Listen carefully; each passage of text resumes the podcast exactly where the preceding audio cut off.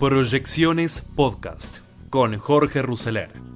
Economía, política, finanzas. Todo lo que necesitas saber para tomar las mejores decisiones.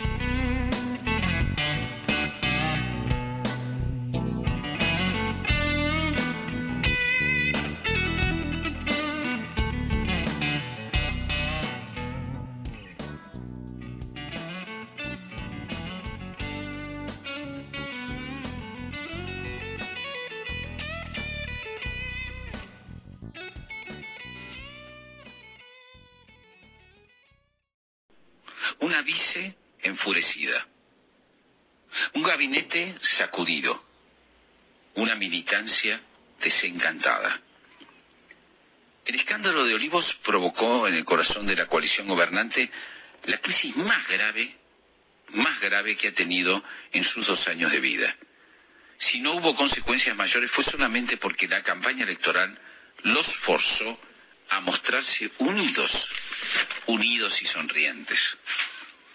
Pero ninguno de los protagonistas del espacio disimula que el episodio desestabilizó los equilibrios internos y sembró dudas para el futuro que solo un buen resultado en las urnas podría disipar.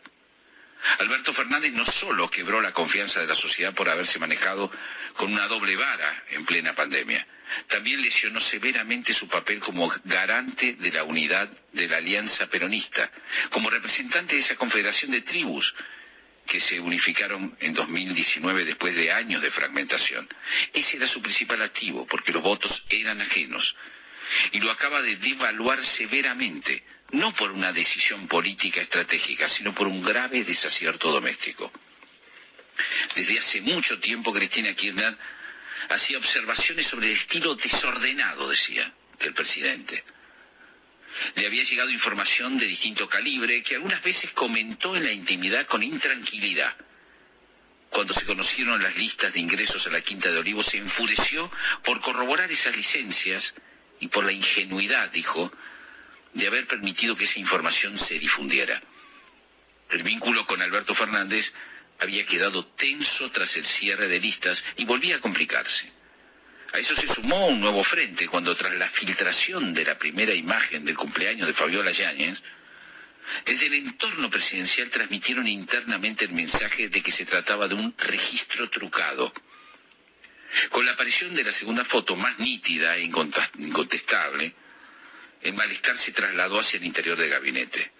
Los ministros muy cercanos al presidente hicieron saber su profundo malestar por la falta de códigos para preservarlos del papelón. Un mensaje que llegó al tercer piso de la Cámara de Diputados, donde gobierna Máximo Kirchner, y al Senado, donde su madre conduce la Cámara. Y el último eslabón de la cadena de desaciertos se produjo se produjo con el primer intento de disculpas de Alberto Fernández, que terminó con una descarga de responsabilidades en su pareja por haber organizado el festejo. Cristina, indignada, habló en duros términos con el presidente de la Nación el fin de semana pasado.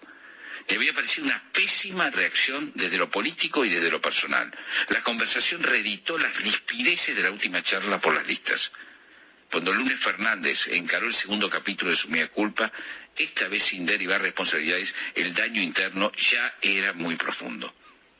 Como nunca antes, se activó una suerte de red de contención interna para reordenar la coalición ante semejante impacto. Como es costumbre, los actores principales actuaron por fuera de la Casa Rosada. Sergio Massa hizo un carry trade eh, constante, constante entre facciones. Intervino mucho el canciller, así le dicen, Guado de Pedro, mientras que Máximo Kirchner y Axel Kicillof trataban de moderar ánimos. Una verdadera patrulla en rescate del soldado perdido. Cristina guió cada movimiento con una certeza. Por primera vez la cohesión interna de su creación estaba amenazada. Volvió a hablar con Alberto antes del acto del martes en Avellaneda y se reunió con él en una de las casas que allí se iban a, inaugurar. Después le dedicó un mensaje fulminante. No te enojes, según los criptólogos quineristas, un señalamiento a sus admoniciones a la sociedad durante la pandemia. Pone orden donde tengas que poner, en tu vida, que le quería decir, en tu vida y tu modo de gestionar. Y metele para adelante, recuperate, quería decir, recuperate que tenemos que ganar la elección. El stand-up del micrófono del día siguiente en La Plata terminó de coronar la escenificación pública de la evacuación del herido. Algo así como te voy a ayudar, pero voy a mostrar en público quién define las cosas. Nunca antes había estado la plana mayor del Frente de Todos dos días seguidos en actos públicos. Una coreografía absolutamente inédita. También lo fue la reunión de gabinete del viernes. La convocó el presidente después de que se produjera otra situación novedosa e inquietante a la vez. Los ministros más cercanos a Alberto Fernández, algunos en forma individual y otros en grupo, le hicieron llegar su preocupación por la situación. Los que se reconocen como el círculo de confianza, entre quienes están Cafiero, Vilma Ibarra, Todisca, y Juan Manuel Olmos se atrevieron a hablar de la necesidad de recomponer su imagen y revisar el funcionamiento del círculo íntimo entre quienes sitúan a Julio Vitovelo y a Juan Pablo Biondi. Estuvieron haciendo contención, reconoció uno de ellos con como un eufemismo. El golpe en el equipo fue durísimo, reconoció un ministro.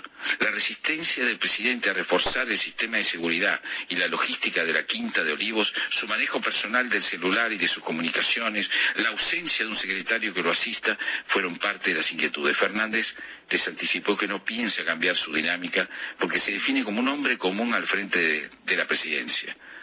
Solo se solo habilitó en todo caso, una revisión de protocolos en el esquema de la Casa Militar que difícilmente arroje grandes cambios. El riesgo de nuevos tropiezos sigue latente. Así como el escándalo alteró a la conducción del espacio, también sacudió los cimientos militantes. El espacio más afectado fue la Cámpora, que venía sumando temperatura desde que retrucó en Twitter una foto del Partido Justicialista donde no aparecía Cristina y desde que hace dos semanas Alberto armó un Zoom con gobernadores y ministros cercanos. Esto generó un impacto muy fuerte en la militancia caporista, que perdió, la confianza en el presidente de la Nación porque mintió.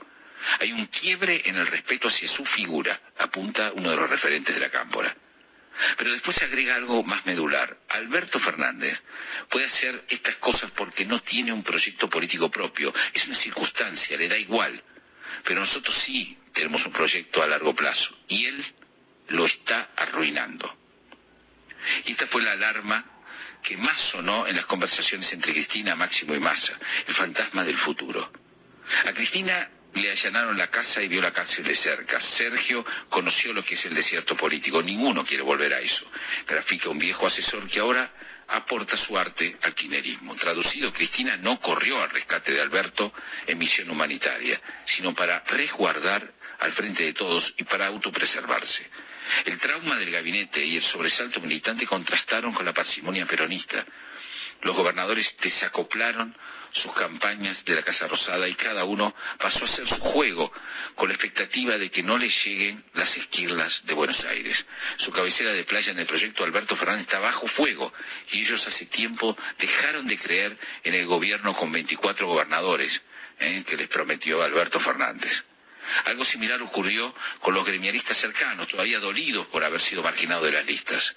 Más en tanto busca instalar la idea de que la elección, escuchen bien, la elección no es un plebiscito donde se juzga el éxito del gobierno, sino una elección legislativa donde se votan representantes para el Congreso. Otra manera de desalbertizar la campaña. Hoy el presidente depende enteramente del kirchnerismo y del masismo que lleva en el SIDECAR.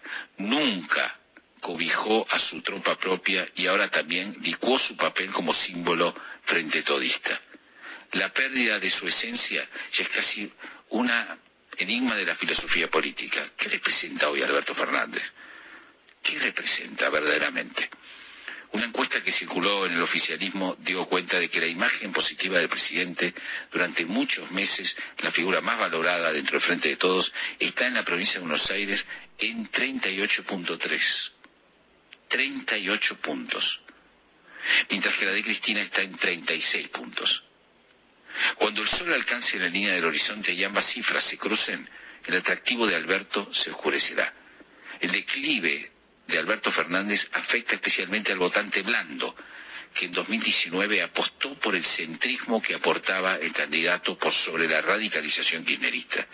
Si bien es imposible medir hoy el impacto electoral que tendrá el feliz cumpleaños, un antecedente permite dar una base de análisis. Según la encuestadora GOP 3.0, el peor momento para la imagen de Fernández fue en marzo, después del vacunatorio VIP, cuando la positiva descendió a 31 puntos y la imagen negativa subió a 67, entre los que había 33 que había votado por el Frente de Todos hace dos años. Es el segmento en que el presidente expuso ahora a la enorme incertidumbre. El oficialismo necesita mucho más que hace un mes. Un buen resultado electoral, eso es lo que necesita, ya no solo para sumar legisladores, sino para evitar el inicio de un proceso de desgajamiento. La integridad del espacio también está en juego. Cristina lo necesita para evaporar sus sombras, Massa para alimentar sus ilusiones, Máximo para sostener su proyecto y Kisilov para poder gobernar la provincia indómita. Pero también todos dependen más que antes de un hombre que acaba de recibir el golpe más duro y necesita recuperar su razón de ser como administrador del consorcio. Da miedo cuando un presidente da risa. Cuando un presidente da miedo, el público se ríe. Cuando un presidente se ríe, el público tiene miedo. Es así la conversión. Ahora, realmente eh, lo que a mí me fastidia es que demos tantas vueltas con la misma gente. O sea, los Moyano, el Pata Medina, son como una banda de delincuentes que no pierden ningún, ninguno de ellos vuelven permanentemente. Además tienen hijo, que es el Patita Medina, el hijito de Moyano. ¿Viste? En eso hasta tuvo dignidad Máximo Kirchner cuando le empezó a dar vergüenza a la madre de un paso al costado. Porque no me, no me cabe ninguna duda que por su proyecto político se lo destruyó la madre también, porque la madre es como Medusa, era Medusa era la que te miraba y te convertís en sal. Así es. Eh, Crecía Medusa, te mira y te convertís en sal, nunca más progresás en tu vida, destruís tu carrera política, entregás tu dignidad. Eso es todo lo que te pasa cuando te toca Cristina, ¿no? Es como que te tosa un, un infectado, es lo mismo porque hasta ahora todos los que tocó Cristina los hizo mierda. Las pruebas al canto, ¿eh? todo lo que toca Alberto, que era un tipo normal, que yo me acuerdo siempre decía, yo siempre lo admiré porque cuando era eh, jefe de gabinete manejaba su auto, iba sin custodio, un tipo simple, se convirtió en esto, un payaso. Lo convirtió, lo, lo llevó a la estatura de un ridículo payaso que es lo que decimos todos en voz baja. Y lamento, y con todo respeto, y perdóneme, señor presidente, pero es así. Usted no puede compararse con, con Sarmiento, con San Martín y Belgrano. Elija uno. Y vamos a analizar qué tiene que ver con ese. Porque creo que usted ni anda a caballo. Mire lo que le digo para arrancar. Creo que usted no sabe ni andar a caballo. No puede compararse nunca. San Martín es un enorme. Belgrano es un enorme. Y usted es un pequeñito. Un pequeñito. Ni hablar de Sarmiento. Y le cuento algo, por si no lo sabe, señor profesor. Cada provincia tuvo un héroe, cada provincia tuvo un prócer. Este, empecé a estudiar el de Córdoba, el de, no sé, Mendoza, y si no hay ninguno, invente, invente, ¿vio? Dice, acá vivió uno que es más famoso, que era el que hacía la, la afilaba las espadas. Y yo en eso soy muy parecido, porque afilo las espadas. Basta, Alberto. No, basta, Babi. Basta, Alberto. Realmente, eh, cuando vos. Esto es como lo, cuando habla Dugan, ¿no? Cuando habla Dugan, baje el televisor y mire los gestos. Y ahí va a haber realmente un ridículo. Los gestos. La sobreactuación de la mentira se llama eso. Este, porque hay que saber mentir.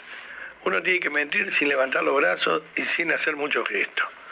Y si alguno le dice, es verdad, no jurar por los hijos como hace Alberto. Eh, no contestar. Dice, bueno, si sospechas está en vos. Pero no eh, empezar a decir, te lo juro por la vida de mis hijos, y que se me caiga un rayo, me rompa la casa de gobierno y Dylan se muera. No, es la verdad porque es presidente. Uno no tiene que calcular con un presidente que va a mentir. Es más, un día usted dijo en un discurso, señor presidente, y ahora sí les voy a decir la verdad. y tampoco, ah, dijo, tampoco la dijo. Ah, cayeron. ¿eh? Bueno, este, realmente, el presidente, a ver, la gente dice, ¿a quién van a votar? A ustedes no. Ni a Tolosa Paz, ni a Santoro. Santoro es un buen chico, pero en un mal partido. Pero realmente, y Tolosa Paz creo que también, lástima que se contagió de Cristina la soberbia. Y, ese coso de, de, querer llegar para mandar. El kirchnerato quiere llegar no para gobernar, para mandar. Ahí está la gran diferencia. El kirchnerato quiere llegar para ordenar, para someter, para partir por la mitad al otro.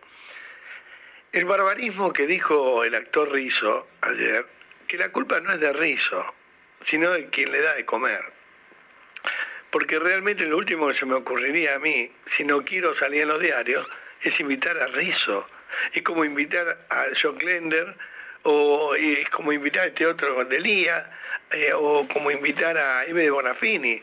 No podés invitar en toda corte como la del de, Quinerato, en toda corte siempre hubo bufones. Moro, Parrilli, Eve de Bonafini, Carlotto, este, eh, toda gente, son los bufones del rey. Y quieren ser más de lo que le pagan. Entonces, como este muchacho Rizo, la última vez que vio celuloide fue en una caja de supositorios, eh, está buscando protagonismo, si alguno lo llama, para hacer, por ejemplo, la vida de López Rega o la vida de, de qué sé yo.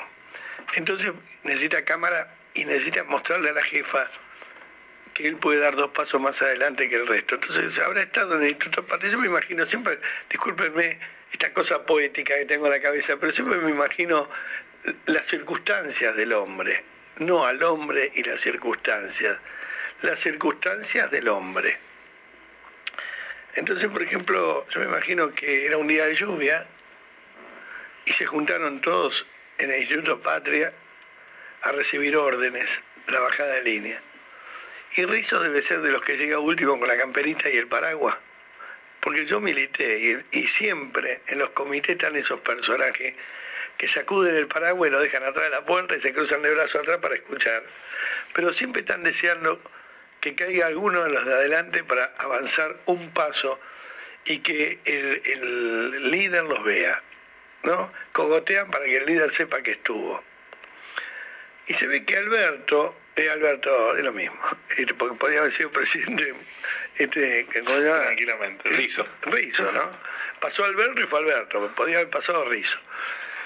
Entonces Rizo escuchó Muchachos, si perdemos la solución en la revolución armada, alguno de estos tarados que quedó con el sinsabor de los 70, le quedaron cuatro balas y la gente tirar en algún momento.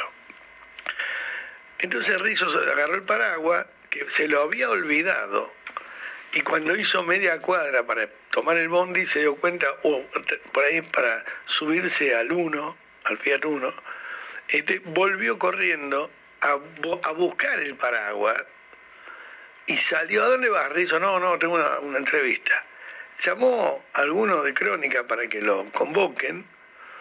Dijo, mira, lo único que me queda es un espacio el domingo a la noche con Méndez, que hasta Méndez, que es un extorsionador, se asustó de lo que había dicho Rizo, ¿no? Y Méndez dijo, ahora arranco, si llevo a Rizo, por ahí hago dos puntos, cosa que no logró. Entonces entra corriendo, ¿qué opinas? Y él había escuchado algo de revolución armada. Y lo tiró como para que Cristina, mirando la tele en pantufla, diga, este es un hombre, este es mi hombre. Porque por lo general Cristina premia a los más odiosos. Si vos sos pacífico no te tiene en cuenta. Ella, su odio hace que odien todos. Y yo creo que el punto culminante del odio kirchnerista es este, en la Revolución Armada, que creo que subyace en la mente de todos, menos de Alberto. Y, esto va otro tiro para que no crean que yo voy contra todo. porque Alberto está más para la fiesta que para los tiros. Entonces, viste, es más para el sándwich de miga que para el fal. Pero, pero Cristina no. Y una vez me lo dijo un kirchnerista de la mesa chica, esta se tira por el acantilado pero con toda la gente adentro. No muere sola, no se va sola. Esta deja un quilombo plantado que no lo puede solucionar, un odio, una y tal cual está sucediendo. Y las encuestas le van muy mal y le van a ir peor en la zona de gente humilde, porque la que se cansó fue la gente humilde de tener narcotraficantes, chorros, motochorros y promesa de darle de comer incumplida, porque si usted está escuchando la radio, piense que hemos caído tan bajo, tan bajo, tan bajo, que la gente no está por un laburo, está por comer ese día con la familia, o sea, te, te van racionando como a la gallina, para que después el día que haya maíz, va a ser justamente el domingo a las 11 de la mañana antes de salir para votar. Entonces nos preguntamos hoy asombrados, ¿por qué se está cayendo a pedazos el kirchnerismo? Porque ha sido el peor gobierno de la Argentina, pero porque además intentó por todos los medios de llevarnos a una guerra civil, de llevarnos a esa guerra civil, de marcar al de enfrente como machirulo, Cristina fue, como facho, como gorila, como lo que quieras, vende patria, rompe cuarentena, esos títulos que quedaban tan lindos en la pantalla de C5N de Crónica, o también en la boca de los que crecieron que tenían todo el poder, se le dieron vuelta como un boomerang australiano, que son los que mejor giran, y les pegó en la nuca. Porque ahora todos los rompe cuarentena, machirulo, eh, los de la piedra, porque para ellos no son muertos, son piedra, se le están dando vueltas como en esas películas de corazón valiente, cuando corren del enemigo, pero después frenan de golpe y vuelven a investir y ganan la lucha. Yo creo que los patriotas, la gente decente, los que sabemos que esta no es la Argentina, los que sabemos que esto no es el gobierno que queremos y los que sabemos que Cristina está terminada, porque está literalmente terminada, porque nadie le cree nada, ni los que la votan, porque solamente se puede estar al lado de ella por alcahuete, genuflexo, oportunista, como el chino, para llevarte una licitación, Cristina sabe que está terminada, esa es su cara, porque se le transfigura la cara, se le caen los pómulos. Esa es la Cristina que está en retirada para volver a investir, pero tenemos que estar fuertes y votarle en contra para que nunca más, igual que a los milicos, nunca más, nunca más vuelva vaya a tribunales, pague sus deudas con la sociedad y se deje hinchar las pelotas. Entonces, quería decirte que por eso Adorni, cada vez que uno dice una de estas cosas, vienen las cámaras a buscarte, porque en 20 años del kirchnerismo nos hemos hecho muy amigos de la mentira. Nos hemos acostumbrado, desgraciadamente, a escuchar mentiras, a no creerlas, pero soportarlas. Al escuchar que era una arquitecta egipcia y callarnos la boca al escuchar que era una abogada exitosa y callarnos la boca, hasta al escuchar que era montonera y saber que Cristina nunca fue montonera como el marido, siempre fueron oportunistas de la 1050 y sin embargo callarnos la boca. El decir que los 6 millones de la hija eran de la, de la herencia de que había dejado el padre, que había sido un abogado exitoso cuando nunca pidió un amparo. Los Kirchner nunca pidieron un amparo por un desaparecido. Es más, tienen más fotos al lado de los milicos que al lado de la democracia. Que Alicia Kirchner fue funcionaria de los militares. Que ellos hicieron la vista gorda a las muertes y los secuestros. Pero también nos callamos la boca. Cuando sabíamos que en la fiesta de Olivos había bacanales, entraban mujeres y hombres de todo tipo y color, también nos callamos la boca.